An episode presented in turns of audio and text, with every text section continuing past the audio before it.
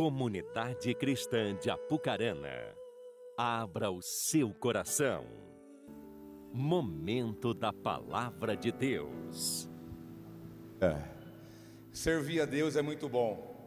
Servir a Deus com irmãos é melhor ainda. Mas servir a Deus com irmãos e amigos é extraordinário. Amém? Aplaudir o Senhor por essa realidade.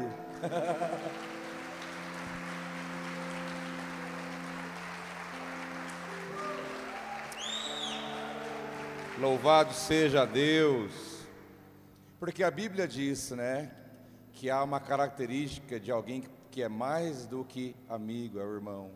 Então, o irmão amigo é o ápice para nós, né? É muito bom desfrutar dessa realidade. Como ali mesmo diz, parabéns a todo o pessoal que tem trabalhado, servido, mobilizado para abençoar a obra missionária. Obrigado, Aline, pela disposição de apresentar aqui o pessoal, o vídeo, as, as, os testemunhos. É um que faz o vídeo, é um que faz a arte, é o pessoal que vem é, montar ali aí fora a estrutura, o pessoal vai confeccionar no sábado, né, o sukiyaki, pessoal que vende, é um que doa, é uma grande mobilização, pessoal entrando com alimento ali para depositar, que bom é ver a igreja acontecendo dessa maneira, abençoando, sendo um, sendo um canal na mão de Deus. Então, sábado agora é o Sukiyaki Drive-Thru, dia 17. Passa lá para você pegar o seu, vai ser uma grande bênção. Louvamos a Deus por isso. A pedido da liderança da cidade, temos divulgado aqui quando, eu, quando ele me passa antes, acabei de receber ali. Amanhã entramos na vacinação na casa dos 30. então você que está na casa dos 30, chegou minha hora, oh aleluia. Amanhã é 39, tá bom? Então se prepara o seu bracinho aí para agulhada, que amanhã, 39 anos, procure lá o lugar de vacinação e vá se imunizar. Uma bênção de Deus para nós. Louvamos a Deus por isso. Abra sua Bíblia comigo no Evangelho segundo Lucas, capítulo 22. Quero compartilhar com você um texto da palavra do Senhor, já que estamos numa noite tão especial. Tivemos uma manhã tão especial. E agora de novo, né? Como é bom estar na casa do Pai com a família, com vocês. É muito bom. Lucas Evangelho segundo Lucas, capítulo 22. Falando em África, né, Kelinho? Mandar um abraço caloroso para o nosso casal, Carlos Rosa e esposa Vera, que estão lá em Moçambique na base. Pode ser que eles estejam agora nos vendo, Deus abençoe vocês. Um casal de príncipes que Deus preparou para ser um braço da igreja lá na África, estão lá permanentemente servindo ao Senhor. Lucas 22, a partir do versículo 7, diz assim a palavra do Senhor: Finalmente chegou o dia dos pães sem fermento, no qual devia ser sacrificado o cordeiro pascal. Jesus enviou Pedro e João, dizendo: Vão preparar a refeição da Páscoa. Onde queres que a preparemos? Perguntaram eles. Ele respondeu: Ao entrarem na cidade, vocês encontrarão um homem carregando um pote de água. Sigam-no até a casa em que ele entrar. E digam ao dono da casa: O mestre pergunta: Onde é o salão de hóspedes, no qual poderei comer a Páscoa com os meus discípulos? Ele lhe mostrará uma ampla sala no andar superior, toda mobiliada.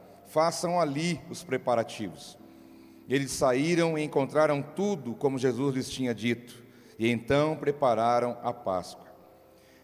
Quando chegou a hora, Jesus e os seus apóstolos reclinaram-se à mesa e disse-lhes: Desejei ansiosamente comer esta Páscoa com vocês antes de sofrer.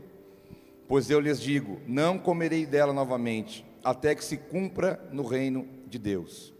Recebendo um cálice, ele deu graças e disse: Tomem isto e partilhem uns com os outros. Pois eu lhes digo que não beberei outra vez do fruto da videira, até que venha o reino de Deus. Tomando o pão, deu graças, partiu e deu aos discípulos, dizendo: Isto é o meu corpo em favor de vocês. Façam isto em memória de mim. Da mesma forma, depois da ceia, tomou o cálice, dizendo: Este cálice é a nova aliança no meu sangue, derramado em favor de vocês. Pai, nós estamos diante da Sua palavra poderosa, eficaz. A Tua palavra é vida para nós. Deus, que nosso coração esteja aberto. Venha dilatar o nosso entendimento, a revelação que temos do Senhor nessa noite. Espírito Santo, fala conosco, ministre nosso coração, cumpra o teu propósito neste lugar e com aqueles que também estão agora ligados com a gente. Nós oramos e te agradecemos. Quem crê comigo e está sedento por mais de Deus, diga amém. Meus irmãos, aqui no livro de Lucas, capítulo 22, nós lemos, eu li para vocês a parte do capítulo referente a, ao que traz o título da perícope, a última ceia. Então aqui nós estamos falando da última ceia que foi realizada aqui entre Jesus e os discípulos. A última, a última ceia. Interessante que os outros evangelhos sinóticos também trazem a narrativa desse momento da ceia, mas cada evangelista, cada evangelho traz alguns detalhes diferentes um do outro. Lucas traz um tipo de detalhe da história, Mateus outro, João e Marcos assim por diante. Mas nós podemos ver que a intenção, né, que Deus tem de deixar para nós bem claro que esse momento aconteceu a importância que ele teve e tem para nós, o momento que Jesus realizou ali a última ceia com seus discípulos e como aconteceu esse momento. Então, nessa noite que estamos aqui diante da mesa do Senhor, que é o dia da nossa ceia, nós vamos olhar para essa última realização da ceia, Jesus aqui na terra ainda, e vamos aprender com esse momento, vamos aprender da maneira como ela aconteceu. Interessante que essa ceia foi realizada em um momento específico. Essa ceia foi realizada em um dia específico. Essa ceia foi realizada em meio a um contexto muito importante para nós entendermos como que Deus e as suas revelações vão se encaixando e vão trazendo para nós o um entendimento ainda maior das profundezas da palavra de Deus para nós como filhos. O primeiro versículo 7 que eu li diz que finalmente chegou o dia dos pães sem fermento, no qual devia ser sacrificado o cordeiro pascal. Então essa última ceia ela foi realizada no final de semana da Páscoa, não no domingo antes, porque Jesus ainda não tinha sido crucificado. Alguns arriscam dizer que essa última ceia foi realizada numa quinta-feira. Há aqueles que arriscam e há grande possibilidade disso, porque já na sexta Jesus fez todo o caminho de cruz, de morte, e ao terceiro dia, domingo, ressuscitou. Então, aqui está bem claro para nós que o texto nos, nos localiza, o versículo nos situa que essa última ceia foi realizada né, também com o sacrifício do cordeiro, fazendo referência à Páscoa. A Páscoa representa muito para o povo hebreu, judeu, como também para nós. Quando nós celebramos a Páscoa, estamos lembrando da libertação do povo do Egito, estamos lembrando daquele momento difícil que eles passavam escravos na mão de Faraó, sem poder adorar a Deus, sem poder ofertar sacrifício, sem poder criar os filhos na, na sua fé, com muita dificuldade, na escravidão, trabalho forçado. Ali o povo foi liberto daquela, daquela situação, o povo escolhido por Deus. Então a saída do Egito rumo a Canaã, rumo ao lugar que Deus prometeu, isso se chama Páscoa. Por isso, depois, antes da última praga, Deus falou: mata o cordeiro, passa o sangue no umbral da porta, pega esse cordeiro, coma ele em família, dentro da casa, porque amanhã vai passar o anjo da morte, e quem estiver protegido não vai acontecer nada. E após isso, então o Egito saiu, o povo hebreu saiu do Egito, amando do próprio faraó, vai embora daqui, pode ir embora, vai adorar o seu Deus, e ali eles foram libertos. Páscoa é libertação, Páscoa é livramento, Páscoa é o cordeiro morto, Páscoa é o sangue derramado, Páscoa é o maior símbolo da libertação para nós. Mas também, juntamente com a Páscoa, Israel tem a festa dos pães asmos, né? que é o pão sem fermento. Quando você lê lá no Antigo Testamento os pães ázimos, refere-se ao pão sem fermento. É o pão que você come aí na ceia, que você vai comer hoje. Parece uma bolacha creme cracker, que ela quebra, né? Esse dia uma pessoa perguntou, vi alguém comentando, ah, mas é, vai dar bolachinha creme cracker na ceia? mas não é, é o pão sem fermento, ele quebra. Ele é durinho, ele quebra mesmo, porque ele não tem fermento nenhum. É o pão original, é o pão da ceia original sem fermento. Porque esse dia do pão sem fermento é celebrado em Israel numa festa chamada Festa dos Pães Ázimos. Então, Páscoa, pães ázimos, pão sem fermento, celebração, última ceia. Então, foi um final de semana com muita coisa poderosa acontecendo. Nesse momento em que a ceia foi realizada, a celebração do livramento. Então, o pão sem fermento teve uma, teve uma simbologia e tem. Deus falou para o povo: prepara tudo que vocês vão ser livres, vocês vão sair. E então, eles não tinham tempo para colocar o pão, né? Historiadores dizem, tiveram que sair rápido. Então o pão tinha que ser sem fermento, porque o fermento não teria tempo para agir. Não teria tempo de esperar o fermento agir, para crescer aquilo. Né? Mas hoje à tarde tem aqui entre nós um professor do Senai, aqui ele, Josué, lá de Piraquara, conversando com ele, ele dá aula de panificação, né, Josué? Pelo Senai. E falou, pastor, falei, olha que bem, vamos guardar mais uma, né? Quando eu dou a parte teórica da panificação e tal, da, a gente também fala na aula que o fermento foi criado pelo Egito, os egípcios criaram o fermento. Mas o motivo pelo qual nós eles não poderiam colocar o fermento ali porque nada que fosse do Egito poderia estar na vida deles, como nada que seja do Egito pode estar na nossa vida. Egito não como nação, não como lugar geográfico, mas como uma realidade espiritual.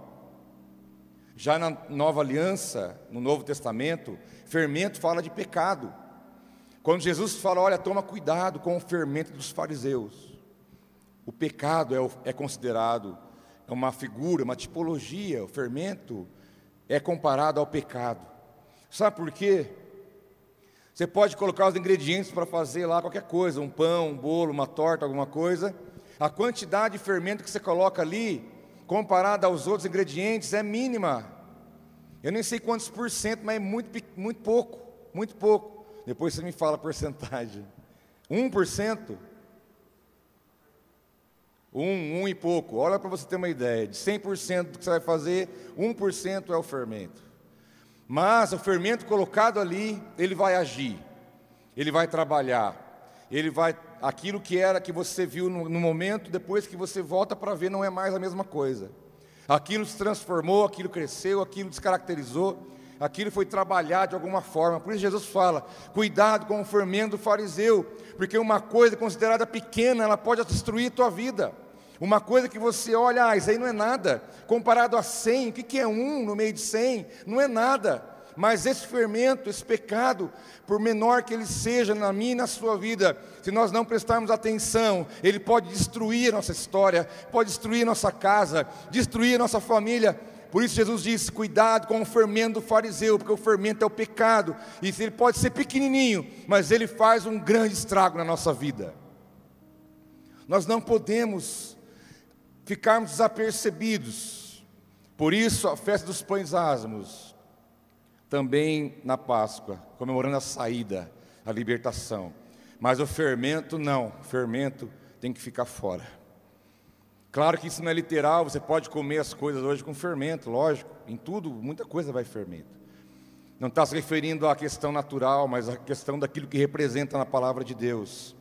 E essa última ceia de Jesus foi realizada no dia da festa dos pães sem fermento, e também no dia em que o cordeiro pascal seria morto.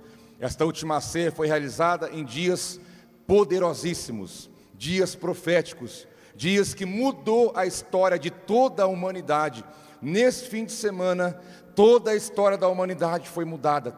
Os que nasceram antes, os que viviam naquela época e os que viessem a nascer depois, no caso eu e você. Esse fim de semana, essa última ceia, está ligada a um dos finais de semana mais poderosos de toda a história. Posso ouvir um amém, meu irmão? Graças a Deus por esses dias, por esses acontecimentos. Mas diz o texto no versículo 8: Jesus enviou Pedro e João dizendo: Vão preparar a refeição da Páscoa. Aí eles perguntaram: Aonde queres que a preparemos? Jesus disse, Pedro e João, vão, prepara, prepara esse momento para a gente. Prepara esse momento. Homens que andaram com Jesus tanto tempo, viram tantas coisas, conheciam Jerusalém, a região toda, tiveram essa missão, essa incumbência de preparar a Páscoa, preparar a ceia, desculpa. Né, as duas coisas juntas, na verdade. Mas a pergunta: aonde queres que a preparemos? Para vocês terem uma ideia, Jesus não estava andando nas ruas, passou numa feira livre, que lá tem muitas. Pegou, ah, dá esse pão aqui, dá esse suco de uva aqui, vamos embora, vamos sentar ali na esquina. Pega aí, senta nas pedras aí, vai, pega o pão, vai, vamos celebrar a ceia aqui, está tudo certo. Não foi assim que aconteceu. Falou, não, vamos preparar. Vamos preparar, vamos fazer a coisa bonita. Vamos fazer a coisa como tem que ser. Se tratando de utensílios, de elementos, pão, vinho, suco de uva, o lugar, o ambiente, que dirá daqueles que vão sentar na mesa? Que dirá daqueles que vão estar ali presentes? Por isso que é importante um dia como hoje, meu filho, você já vir com seu coração sendo preparado. Você já vir já sendo ministrado por Deus, você vai estar diante da mesa do Senhor. Você vai estar num momento importante. Não é mais um culto, não é mais uma ceia, é o culto, é a ceia, é o momento. Precisamos dar o valor, a importância e entender tudo que envolve um momento como esse. Por isso a palavra do Senhor diz: guarda o teu pé quando entrares na casa do Senhor. Não é de qualquer jeito. Calma. Prepare-se. Se prepare para isso. Entenda o que está envolvido. Entenda o que está fazendo parte, a revelação que há nisso, a, a esfera espiritual que está envolvida numa hora como essa. Nós precisamos não só preparar antes, como é preparado aqui, dias antes, é, é, é feito preparação hoje. Pessoas vieram muito mais antes do culto preparar tudo, preparar para você. Isso é importante, mas mais do que isso é a nossa preparação. Como nós chegamos diante de um momento como esse.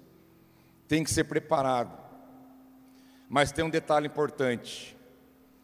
Quando Jesus falou, vai preparar, eles podiam ter ido. Vamos obedecer o mestre, ele mandou preparar, vamos fazer. Mas antes de sair, perguntaram: como? Como? Ou, ou melhor, onde queres que a preparemos?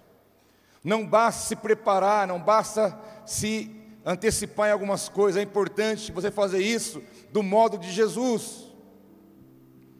Ele tem um modo para você se preparar, a palavra do Senhor te ensina como estar num momento como esse, a palavra do Senhor alinha nosso coração, de como nos colocar numa situação como essa, a palavra do Senhor nos, nos mostra como devemos estar diante dessa mesa tão sagrada que é a mesa do Senhor. Então não é de qualquer jeito, não é do meu jeito, tem que ser do jeito de Deus. Senhor, é para preparar, então como que vai ser? Fala, da maneira que o Senhor fala, nós vamos fazer. Então não podemos partir daquilo que eu acho, do que você acha. Então eu vou preparar do meu jeito. Você pode, não, eu vou preparar do meu jeito. Não, eu do meu jeito, não, não é do nosso jeito. É preciso orientação e base conhecimento daquilo que a palavra do Senhor nos ensina. E todos nós então nos prepararemos de um mesmo jeito para apresentarmos todos diante de Deus. E é do jeito dele, não é nosso. Eu sempre falo, servir a Deus é ótimo, mas temos que servir a Deus do jeito de Deus. Nós não podemos ficar negociando princípios, pegando versículo, deixando para lá, pegando o que me interessa, tira aquele que é meio assim, só o que eu quero. Não. Eu preciso entender que caminhar com Jesus tem que ser do jeito dele. Eu não posso querer ajudar Deus com isso eu vou estragar muitas coisas. E isso não é sinal de que Ele é o meu Senhor. Se alguma área eu faço o que eu quero, se alguma área eu decido só por mim, se eu faço o que eu penso e acho, então Ele não é o Senhor da minha vida. Onde queres que a preparemos? perguntaram eles. Então Jesus respondeu: Ao entrarem na cidade, vocês encontrarão um homem carregando um pote de água, sigam-no até a casa em que ele entrar e digam ao dono da casa: O mestre pergunta: Onde é o salão de hóspedes no qual poderei comer a Páscoa com os meus discípulos? Ele lhe mostrará uma ampla sala no andar superior, toda mobiliada, façam ali os preparativos. Perguntaram, Jesus, como que vai ser? Jesus já falou: olha, vocês vão, né, para a cidade. Chegando na cidade, vocês vão encontrar um homem carregando um pote de água, uma talha, um vaso de cerâmica com água, alguma coisa. Quando vocês encontrarem esse homem, vocês vão atrás dele. Vocês vão atrás dele. Segue ele. Aonde ele for, vocês vão atrás. Olha, eu posso te afirmar que eu não sei qual foi a, conversa dos discípulos no caminho, né? Mas a gente podia pensar assim, mas que estranho. Vamos para uma cidade, chega lá, vamos ver um homem, temos que achar um homem carregando água, primeiro. Aí a hora que a gente achar um homem carregando água, temos que seguir esse homem. Como é que nós vamos saber se é ele mesmo? Se tiver dois homens carregando água. Sabe o que é isso? A mente natural. Eu me colocando no lugar. A gente olha, lê o texto e fala, ah, mas você põe no lugar para você ver. Eu com certeza ia sair dali, eu não ia falar nada para ele na hora. Jesus, você falar para o discípulo meu, será que vai dar certo isso, cara? Né? Encontrar um cara carregando água. Que estranho. Será que vai dar certo? Vamos aí, seja o que Deus quiser. Homens naturais que receberam o direcionamento da parte de Deus, mas foram, fizeram e chegaram nesse lugar. O homem com a água entrou, eles entraram atrás. E a coisa aconteceu. Mas eu quero falar um pouquinho sobre esse lugar que Jesus falou que ia chegar lá, que ia perguntar para o dono do lugar da casa, viu aonde que é o, o salão de festa? Não, está aqui no andar superior, pode subir. Levou eles lá, está aqui, ó, tudo mobiliado, pode preparar aí, está tudo certo, está tudo tranquilo. Esse lugar aqui se chama cenáculo. Cenáculo do templo também, como aparece. Cenáculo. Esse lugar não foi escolhido a esmo, não foi escolhido porque não tinha outro lugar. Esse lugar foi escolhido a dedo. Esse lugar foi escolhido pelo próprio Deus para que Jesus, seu filho, celebrasse a última ceia, porque nesse lugar muita coisa poderosa aconteceu. Eu vou te falar quais são. Nós temos que entender que esse lugar fica lá bem no centro de Jerusalém, bem pertinho do muro da alimentação, dá para você ir a pé. O cenáculo é aqui, o muro da alimentação é ali na esquina, um exemplo. E nesse lugar você chega, tem a parte de baixo e tem a parte de cima. Tudo de pedra, esculpida, a coisa mais linda do mundo. Dá para ver que é uma coisa muito antiga, mas muito bem cuidada, com muito detalhe. Um lugar muito poderoso. Esse cenáculo, primeiro lugar onde Jesus celebrou a última ceia. Nesse mesmo lugar, é o lugar que Jesus apareceu depois de, ressuscitar Jesus já ressurreto, como ele está hoje na glória, do mesmo jeito que ele está hoje lá, ó, dessa de Deus, ele apareceu aqui nesse lugar duas vezes no cenáculo. Ele ressuscitou, o túmulo abriu, ele saiu, as mulheres contemplaram que ele ressurgiu, ele apareceu para algumas pessoas, ele andou aqui na terra mais 40 dias aproximadamente, aparecendo para pessoas, ministrando a vida dos discípulos, e nesses 40 dias ele foi duas vezes aqui no cenáculo. A primeira vez ele chegou, ministrou a vida de pessoas. E a segunda vez que ele teve aqui, ressurreto, foi quando ele encontrou Tomé. E então Tomé ficou naquela, é ou não é? E Jesus falou, Tomé, olha aqui, ó, põe sua mão aqui, se você não está acreditando que sou eu. Porque o nosso Cristo lá está ainda com seus furos nas mãos. A gente até fala, né, Link, o advogado bom é Jesus, tem a mão furada, né? Você tem um advogado bom, filho. Além dos que tem aqui na terra para te ajudar e servir, que é uma bênção. Mas o maior advogado de todos, da nossa vida, o melhor e maior de todos, tem a mão furada.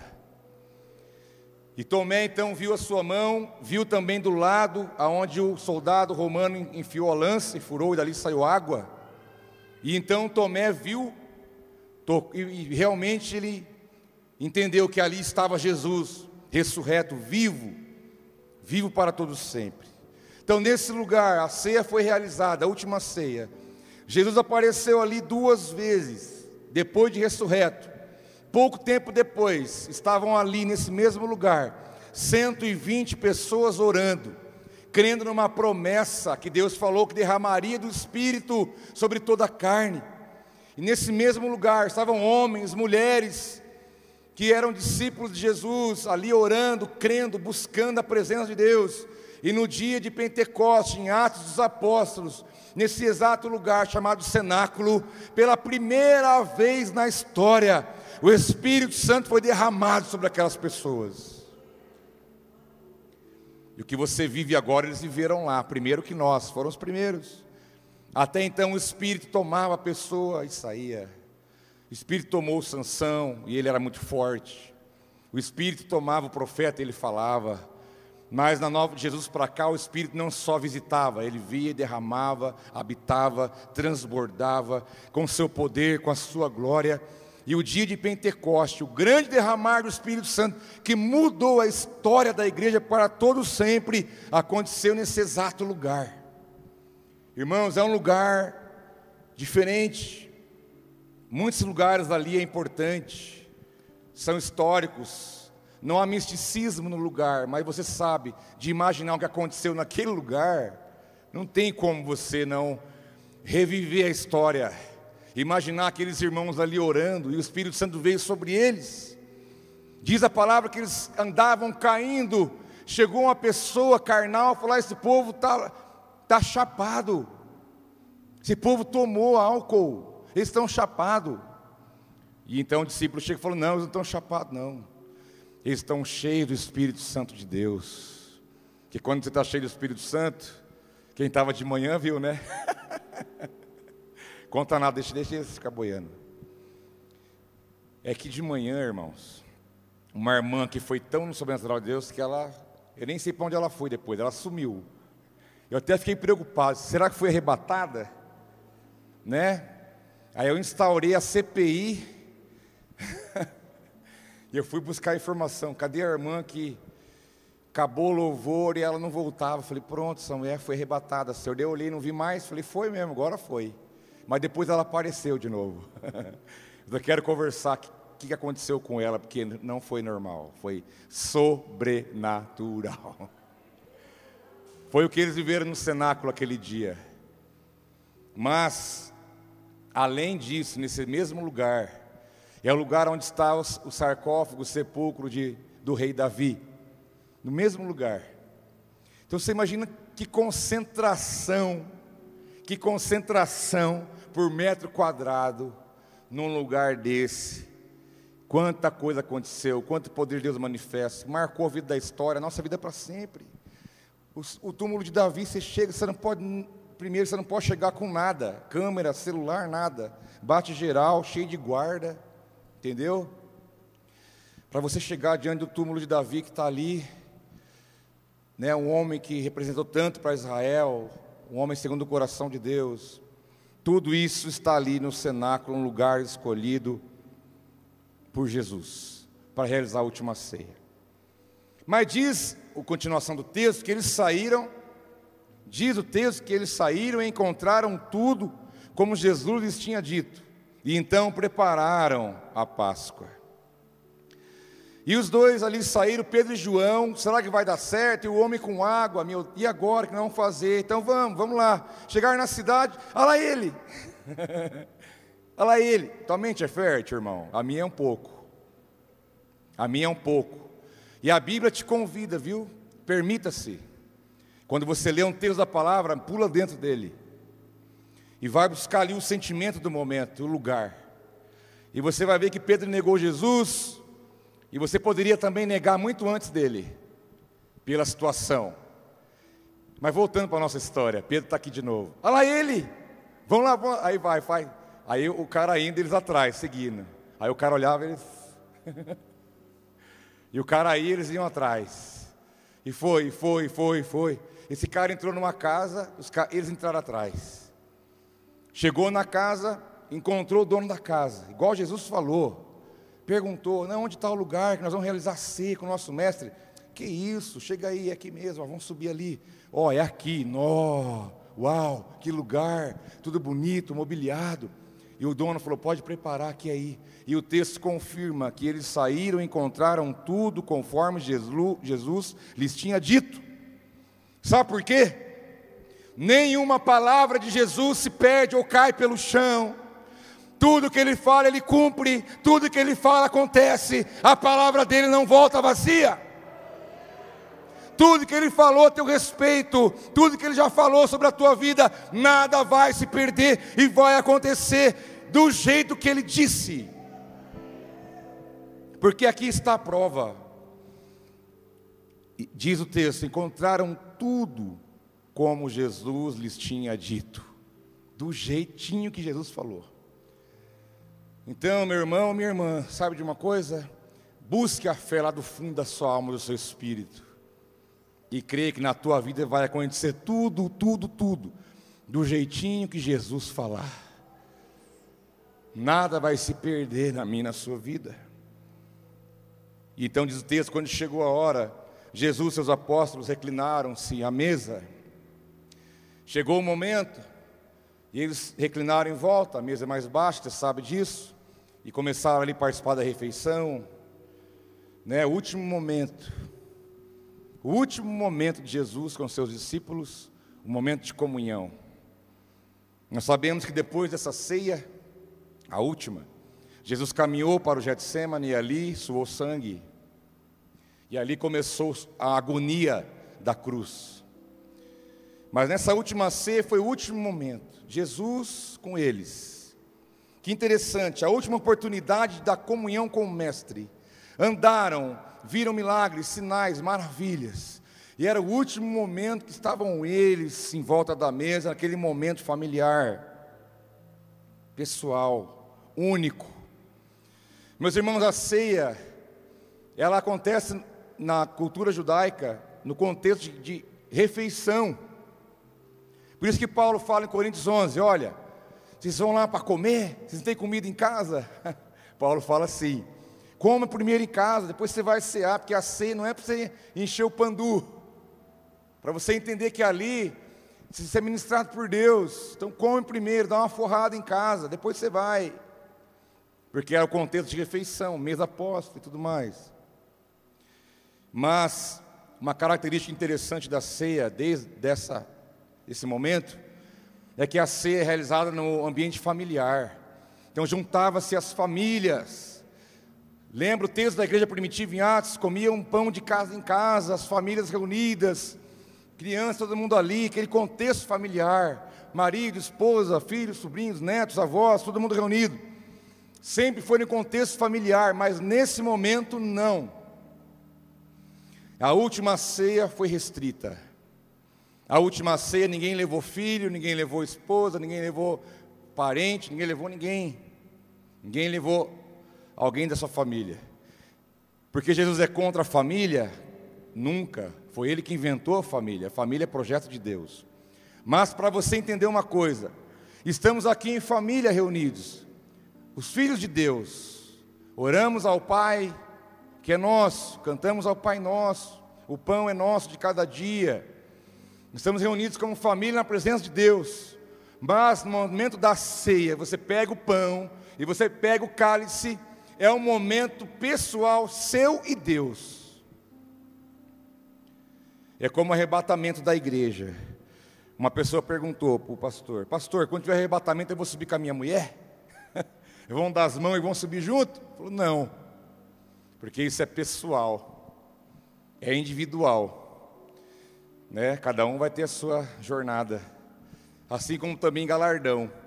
Eu vou ter como pegar o meu galardão no céu, dar um pouquinho para minha esposa, meus filhos? Não, que cada um vai receber o seu por aquilo que fez aqui na terra.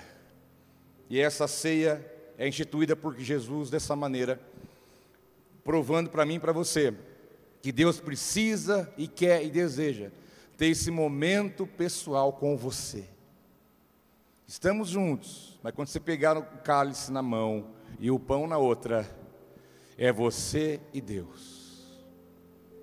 É Jesus e você, você e Jesus.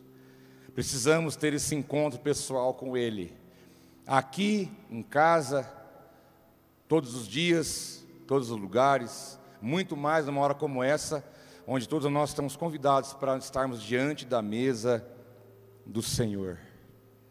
Esse momento é único para nós, é único, é único para nós. E disse Jesus para eles diante da mesa, ali estavam os doze. Vocês sabem quais são os doze? Piraquara sorteia pizza ali, domingo agora. Domingo eu estava em Piraquara ministrando, irmãos, e teve a ceia lá domingo, né? Eu falei, ó, quem adivinhar o nome dos doze vai ganhar pizza. Lembra aqui que eu fiz? Eu dificultei um pouco. Eu sei que alguns vídeos já estudaram e decoraram. Falei, mas tem que ser na ordem.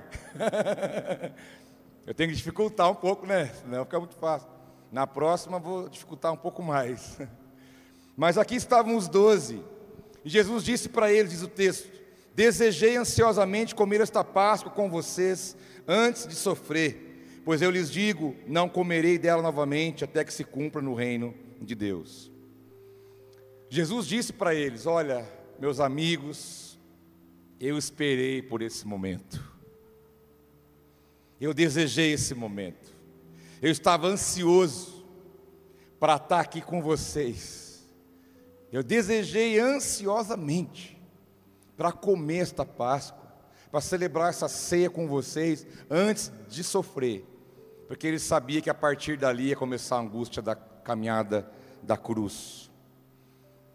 Mas aí me vem uma pergunta: se Jesus desejou estar com eles naquele dia, Jesus também deseja estar com você num dia como hoje.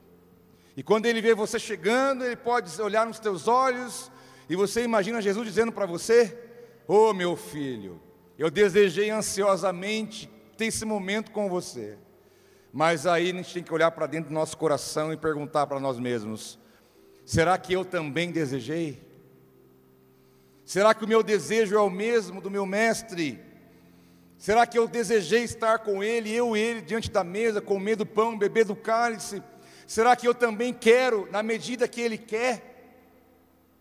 Será que eu entendi e entendo o valor que há num momento como esse?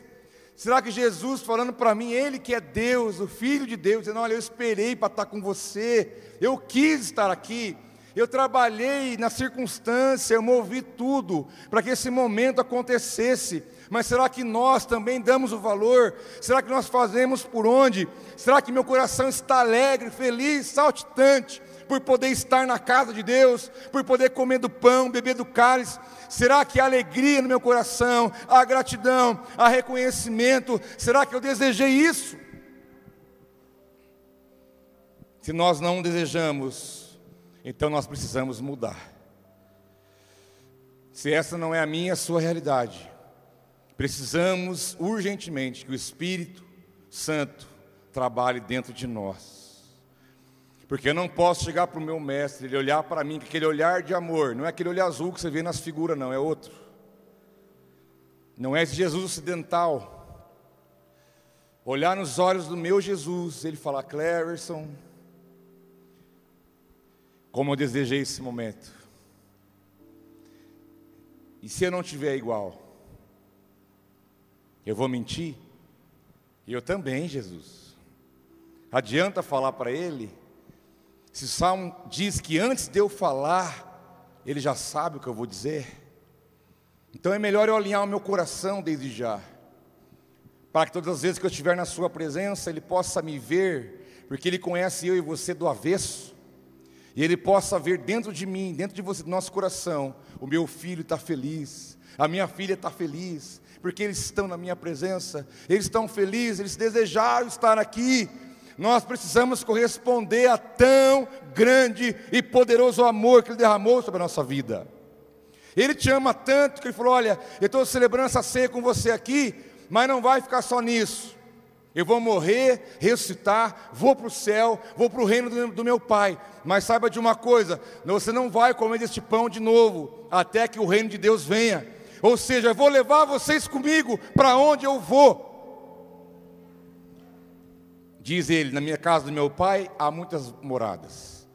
Se não for assim, não vou lá teria dito, disse ele: Eis que vou, vou preparar-vos lugar. Essa ceia está boa, Jesus falou, mas sabe de uma coisa: essa ceia não vai acontecer mais desse jeito. porque eu não vou estar aqui mais em breve. Mas saiba de uma coisa, eu vou levar vocês comigo um dia. E nós vamos ser assim lá no reino de Deus. Você deseja participar da ceia com Jesus no céu, irmão? Você deseja isso? Qual noiva que não espera ansiosamente pelo seu noivo? E qual noivo que não espera ansiosamente para encontrar a sua noiva? Essa é a analogia que a Bíblia diz entre Jesus e nós. Ele fala do reino vindouro, porque o reino está próximo, o reino está dentro de nós, o reino já foi inaugurado e será concluído. Mas, diz ele, o texto, recebendo um cálice, ele deu graça e disse: Tomem isto e partilhem uns com os outros, pois eu lhes digo que não beberei outra vez do fruto da videira, até que venha o reino de Deus. Duas vezes ele enfatiza, não é à toa que o texto traz Jesus falando duas vezes a mesma coisa, uma após a outra. Não vai comer de novo até que venha o reino, não vai beber de novo até que venha o reino. De novo, que jeito? Desse jeito que está aqui. Falando de um reino vindouro, de um reino de Deus, que Jesus vai voltar, que Ele vai levar a sua igreja para estar com Ele, isso é uma verdade. Não sabemos o dia nem a hora, mas sabemos que essa é uma verdade, porque ele disse que voltaria. Então, ele mesmo disse, ele tomou o pão, deu graças, partiu, deu aos discípulos, dizendo: Olha, isto é o meu corpo, dado em favor de vocês, façam isso em memória de mim. Da mesma forma, depois da ceia, tomou o cálice, dizendo: Este cálice é a nova aliança no meu sangue, derramado em favor de vocês. Irmãos, eu estou aqui fragmentando para você o texto inicial de Lucas. Ele pegou o pão e falou: Olha, não estou te dando pão. Não é simplesmente estou te dando um pedaço de pão. Não é essa a ideia. E falou: Isso aqui, ele diz ele, é o meu corpo. Eu só não estou dando para você, não. Eu estou dando em favor de você. Porque senão a sua vida não teria condição de estar comigo depois. Depois pegou também o cálice, que simboliza o sangue derramado da nova aliança, e só isso aqui é o meu sangue derramado. Não é para você, por não, é em favor de você. Eu estou dando de mim para você. Irmãos, e lá, nesse lugar chamado cenáculo, lugar fascinante, poderoso, lindo, quando eu está lá, tem um pilar bem grande, tem vários pilares grandes. Tem um que lá na ponta, em cima, tem vários, é esculpido na própria pedra do pilar. Tinha vários pelicanos assim em volta, um do lado do outro, assim, sabe? Branquinho assim. E eu falar para vocês, sou meio curioso para essas coisas, né? E eu olhei aquilo lá e de certo, passou batido, depois eu olhei de novo. Confesso que eu pensei, o que, que tem a ver, né? Pelicano. Muito bem esculpido na pedra, tudo em volta, assim, todos eles em volta. Pelicanos. Primeiro achei que era um cisne, mas não era. Daí eu pensei, será que o cara errou? Né? Será que ele foi fazer e errou o desenho? Porque Espírito Santo, Pentecoste, poder, ceia, Jesus, ressurreto, é pombinha, né? é pomba, é Espírito Santo, pelicano. Beleza. Dali a pouco a, a guia foi explicando todos os lugares ali e tal. Deu doido para tirar uma foto do túmulo de Davi. E ali explicando e tal. Daí ela falou: Olha, vocês estão vendo aqueles pelicanos lá em cima? Eu falei: opa, agora chegou minha vez. Ela falou: o que vocês acham que, que simboliza? eu, né? E gente todo lado ali, gente falando em árabe, japonês, inglês, espanhol, árabe, gente do mundo inteiro aqui nesse mesmo lugar, um povão. Aí ela começou, esse pelicano está aí, porque ele representa Cristo. Eu falei, meu Deus, eu nunca vi pelicano na Bíblia. Hoje eu achei. Está lá em Salmo. Pelicano. Meu pai falou, tem pelicano na Bíblia. Eu falei, será? Sabia que tinha, pai? Você chutou, né? Chutou? Sabia? Aí eu fui atrás, eu achei. falou: esse pelicano simboliza Jesus, que quando o pelicano está com seus filhotes, e ele não tem comida para dar aos filhotes, o pelicano começa a se bicar, ele fura o seu próprio peito com o bico, ele abre o peito e de, de, si mesmo ele tira a sua própria carne e dá para os filhotes comerem. Ele pode morrer, mas os seus filhotes nunca vão morrer de fome, porque ele dá de si mesmo se não houver comida. Meus irmãos, nessa hora me deu até um negócio, não de, da, sabe, da, da simbologia, da, da profundidade. E diz o salmista que, assim como o pelicano é no deserto, o pelicano que, se ele não tiver comida, ele vai dar dele mesmo. Eu nunca ouvi falar isso, para te falar a verdade, nunca ouvi falar isso. Aí eu lembrei, por que esses pelicanos estão ali, naquele lugar? Porque Jesus falou: Esse é o meu corpo que eu dou em favor de vocês. Eu dou de mim. Eu não estou dando alguma coisa que alguém me deu, peguei, não, estou dando de mim. Lá na cruz, os chicotes que eu vou levar, a coroa de espinho, o sangue derramado, a humilhação, os tapas na cara. Ele foi espancado, irmãos. A cara dele ficou desfigurada. Alguns acharam Mel Gibson um filme forte demais. Foi pior do que aquilo. Não quebraram nenhum de seus ossos, mas sua carne foi dilacerada. Seu rosto desfigurado, de tanto levar murro e tapa na cara. E aí depois, lá na cruz, quando ele morreu, inspirou. O último suspiro, falou, está consumado, entrega a ti o meu espírito. Falou, minha carne eu estou dando por você. O cara estava ali espetando ele na costela. O cara não tinha defesa, morrendo, sem ar, não conseguia respirar. O cara furando a costela dele. Ele fala: Eu estou dando de mim para você, cara. Um dia você vai saber quem eu sou amando a todos, Maria, os discípulos, soldados romanos, todos que estavam à volta. Ele falou: Tomai e comei, esse é o meu corpo que eu estou dando para vocês, para que tenham vida de verdade. Ele diz em João: Quem não comer, não beber de mim, não tem parte comigo. Nós não temos vida pelo fato que respiramos somente, essa é a vida no físico. Mas sabe que Deus quer muito mais para nós, a vida no espírito a vida de Deus. Ali na cruz foi inaugurada a dispensação da graça, a lei foi cumprida. Jesus abraçou o mundo de tal maneira e amou o mundo de tal maneira e falou: Olha, eu morri para que vocês tenham vida. E ele disse ali na ceia: Tomai, coma, beba, porque é de mim, meu sangue, meu corpo. E dali ele foi para o Getsemane, o Monte das Oliveiras. E ali ele orou, agonizou, suou sangue na agonia do sofrimento. É o ápice, é o grau máximo que alguém pode sofrer, é quando sai sangue pelos poros. Isso é provado cientificamente que acontece. E ali ele foi para o caminho de cruz, ceia, após a ceia, Páscoa, redenção. O preço estava sendo pago, irmão. Você não tinha condição de pagar, não. Você ia para o inferno direto. Você podia fazer o bem a vida inteira, podia dar cesta básica de monte, você podia ser as boas obras, você ia para o inferno do mesmo jeito. Não tem nada que eu faça que me salve. O homem não salva a si mesmo. É Jesus, é o sangue na cruz que te salva, que te leva para morar com Ele eternamente. É de graça, não é por obra para que ninguém se glorie, mas é o dom de Deus, diz a palavra do Senhor. É a salvação, é a redenção. Ele te comprou. Você é dele. Nós somos propriedade dele.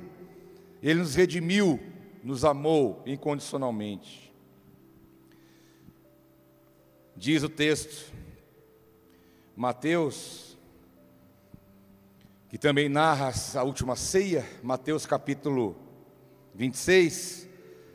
Depois de celebrar a ceia, diz que eles cantaram um hino, Jesus e os discípulos. E dali ele foi para o Monte das Oliveiras, também chamado lugar do azeite. O Monte das Oliveiras, também chamado Getsemane, também chamado lugar de azeite, aonde a azeitona é prensada para sair o azeite. Foi exatamente o que aconteceu com Jesus. Cantaram um hino e foram. Também diz os estudiosos, historiadores, cantaram o Salmo 113 e 118, chamado Halel, e eles cantaram essa canção ali. Você imagina como que foi Jesus cantando com os discípulos em aramaico, um texto original do Salmo, e dali partiu para o Monte das Oliveiras. Mateus traz esse detalhe. João 13 também narra a última ceia. E ali fala sobre o lava-pés, fala sobre o traidor, que, que Judas né, estava ali junto, participando da ceia. Jesus falou: Olha, um de vocês vai me trair. Aí surgiu aquele, aquela coisa, e agora? Quem é? Quem é? Quem é? Falou: Aquele que coloca a mão comigo no prato, esse vai me trair. E aí Judas perguntou: Ah, será que é eu, Jesus? Sou eu ou não, né? É você sim. Jesus disse: É você sim. Porque ele falou: Não vai ser eu, não, né? É você sim. Mas também João capítulo 13 diz que um pouco antes da festa da Páscoa, sabendo Jesus que havia chegado o tempo em que deixaria este mundo e iria para o Pai, tendo amado os seus que estavam no mundo, amou-os até o fim. Estando sendo servido o jantar, e o diabo já havia induzido Judas Iscariotes, filho de Simão, a trair Jesus. Judas ali na mesa, pegando o pão. Diz o texto, um dos evangelhos, quando Judas pegou o pão, comeu, o diabo entrou nele. No exato momento. Comeu o pão, o diabo entrou nele. Diabo entra em crente, entra, dá lado para você ver. Se ele não entra você, não acaba com a sua vida. Entrou em Judas, entrou em Pedro. É só você dar lado, brinca. Deixa o fermentinho aí trabalhando para você ver. Judas comeu o pão, o diabo entrou nele, e Jesus falou no exato momento: faça o que você tem que fazer. E dali ele foi e pegou as 30 moedas de prata e entregou Jesus para os soldados. Mas diz o texto enfático: Jesus amou todos até o fim. Falou, Judas, faz o que você tem que fazer, mas eu vou te amar até o final. Não tem ninguém igual a ele.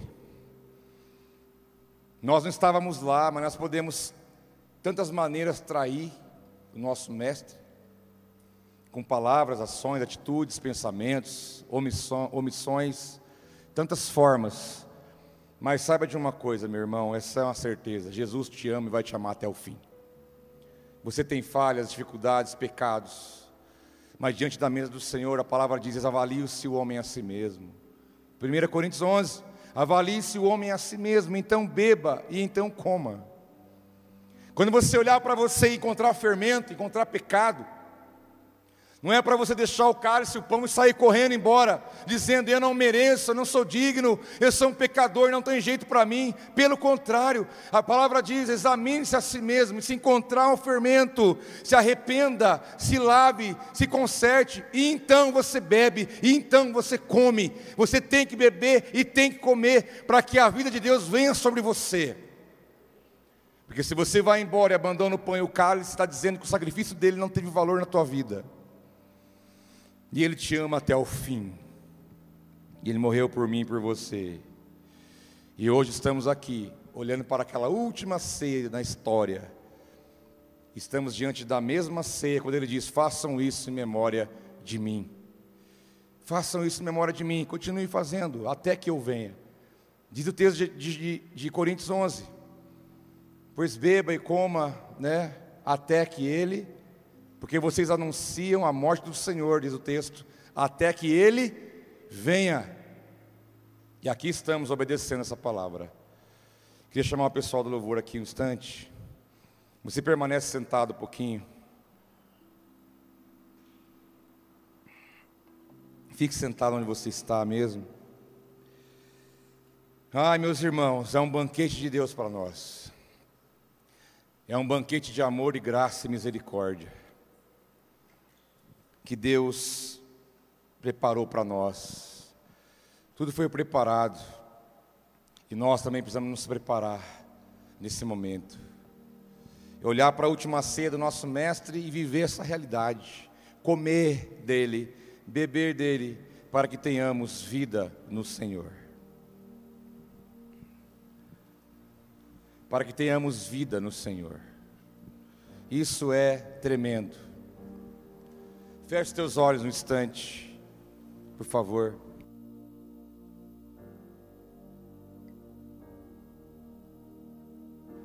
Feche teus olhos, está diante do Cordeiro de Deus.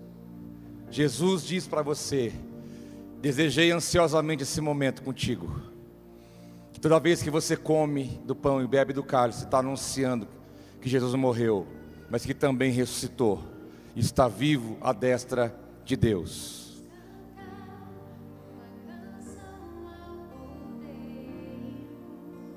Se coloque diante dele agora, meu irmão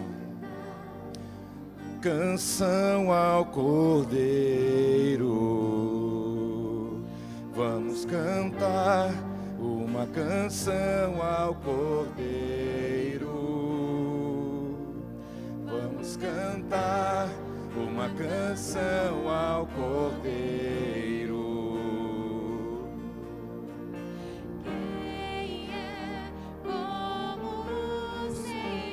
O teu Jesus está aqui.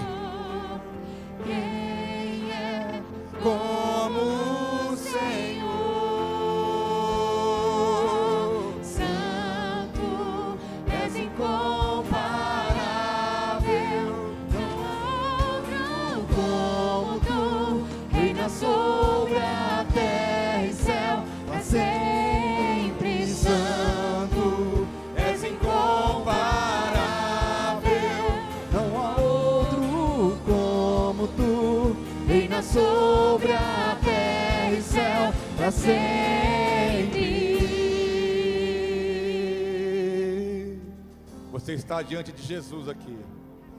Se coloque em pé, por favor, neste momento. Mantenha seus olhos fechados diante do Cordeiro de Deus. Porque é o Cordeiro de Deus que tira o pecado do mundo olhou para você e simplesmente te amou, te resgatou do império das trevas e transportou você para o reino do Filho do seu amor, como diz a palavra do nosso Pai. Você está diante do Senhor nessa noite. Você está diante da mesa do Senhor. Não teríamos mérito para sentar nesse lugar, não teríamos como pagar o preço, mas Ele pagou por mim e por você, ainda que você não merecia, e nem eu, mas o sangue dele foi derramado por amor de você, meu irmão. Então eu quero que se você hoje traz algum fermento para cá, manda isso embora em nome de Jesus. Se há algum fermento na tua vida, na tua mente, no teu coração, manda isso embora em nome de Jesus. Não é lugar de condenação, mas aqui é lugar de graça e misericórdia e o lugar da manifestação do amor pela tua vida. É o momento que você pode se jogar nos braços do seu Pai e ser perdoado, regenerado, restaurado, refeito. Ele pode mudar a tua história num momento como esse, porque Ele diz: coma de mim, beba de mim, porque eu dei o meu corpo e meu sangue em favor da tua vida. Eu dei em favor da tua vida. Eu me dei em favor da tua vida. Aleluia. Pai, nós te adoramos nessa noite. Eu quero, meu Pai, consagrar a Ti o cálice, o pão. Que neste momento, meu Pai, a Tua igreja, os Teus filhos, sejam ministrados pelo Teu Espírito. Em nome de Jesus, que ao chegar diante da mesa, é um momento pessoal e único. É você e o Teu Jesus, não é mais ninguém. Estamos em família coletivamente mas diante da mesa é você e ele, é ele e você. É um momento particular, onde o Espírito Santo vai ministrar a tua vida. Pai, nós te adoramos, te glorificamos. Edifica, ministra a tua igreja nessa noite, em nome de Jesus. Aleluia. Os irmãos estarão servindo você. Receba da vida de Jesus sobre a sua vida. Seja ministrado no teu espírito em nome de Jesus. Vamos cantar uma canção ao Cordeiro. Vamos cantar Cordeiro. Vamos cantar uma canção ao Cordeiro.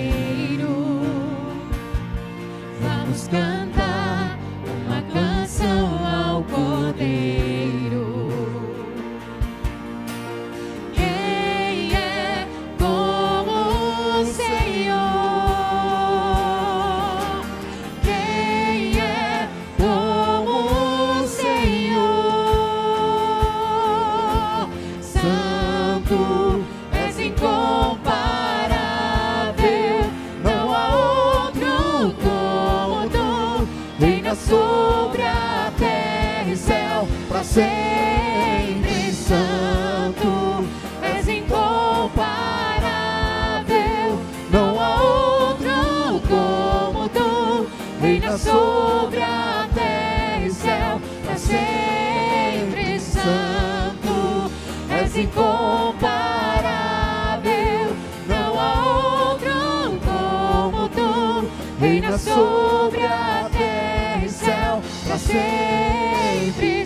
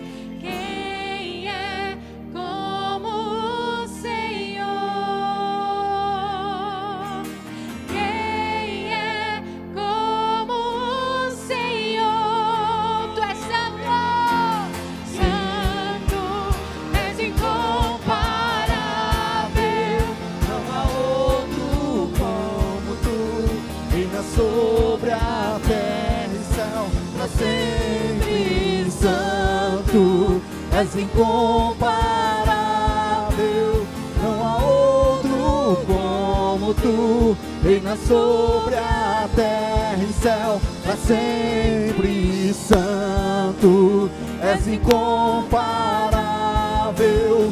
Não há outro como tu, reina sobre a terra e céu, para sempre santo, és incomparável.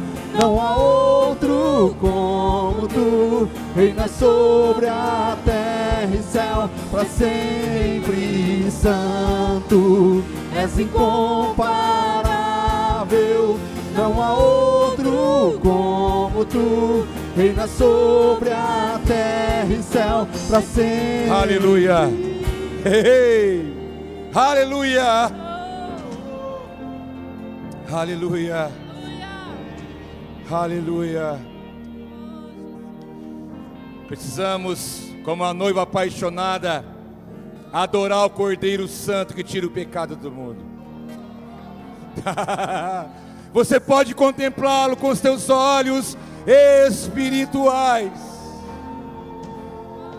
Você pode vê-lo de fato como ele é, porque ele está à destra de Deus, cheio de glória, de pé, para receber a adoração da sua igreja.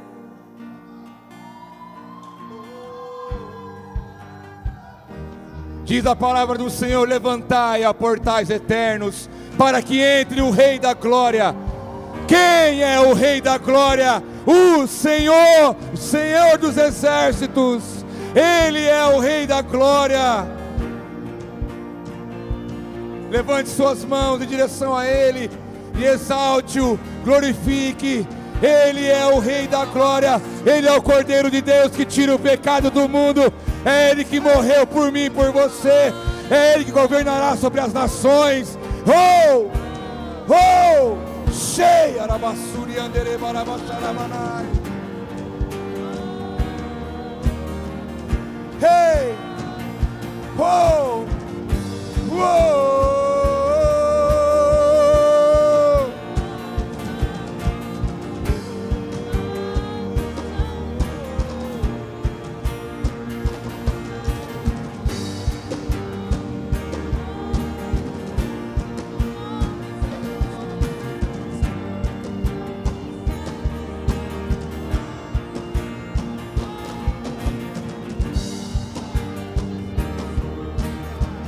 Aleluia.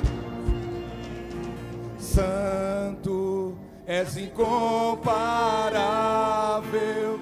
Não há outro como tu, reina sobre a terra para sempre. Santo és incomparável. Não há outro como tu, reina sobre Santo, santo, santo, santo, é.